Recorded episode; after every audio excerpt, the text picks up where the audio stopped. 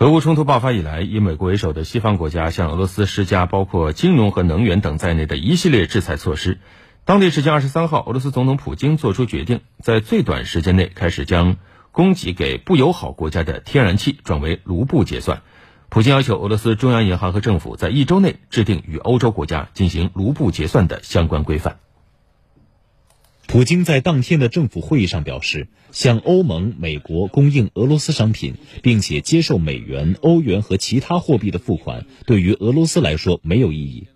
俄罗斯将拒绝接受以包括美元和欧元在内的不可信货币支付天然气供应费用，并将转而以卢布作为天然气交易结算货币。普京还表示，俄罗斯将为外国消费者建立起一套清晰透明的支付系统，这其中包括让外国消费者在俄罗斯国内的外汇市场购买俄罗斯卢布。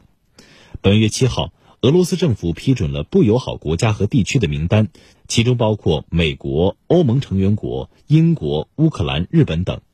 同一天，俄罗斯国家杜马，也就是议会下院主席沃洛金表示。俄罗斯拒绝使用美元和欧元来结算天然气交易是历史性的决定，不这样做，俄罗斯的金融和经济主权便无从谈起。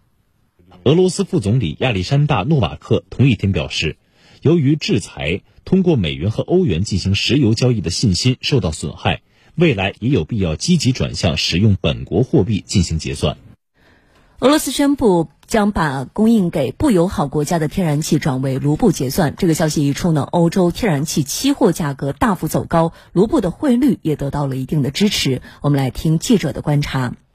在这个消息传出之后啊，我们看到欧洲天然气交易价格是应声走高，主要交易指标荷兰 TTF 天然气期货近月合约交易价格一度上涨了超过百分之三十，外汇市场上卢布获得一定的支撑。一些分析指出，这也正是俄罗斯宣布用卢布结算天然气的原因之一。而在俄罗斯做出这一决定之前，能源市场上已经出现了一定与美元脱钩的迹象。有分析人士告诉我们，现在全球范围内每十个国家当中。就有一个国家被美国制裁，使用美元结算已经变得麻烦。而另外一方面，美国高企的债务也让一些国家试图降低对于美元的依赖。分析指出，眼下的能源危机不仅为拜登应对气候变化的意图添堵，同时一旦高油价持续，也可能会影响到今年的中期选举。而欧盟方面刚刚推出了一项临时危机救助计划，允许各成员国向应欧盟对俄制裁而遭受损失的企业发放补贴。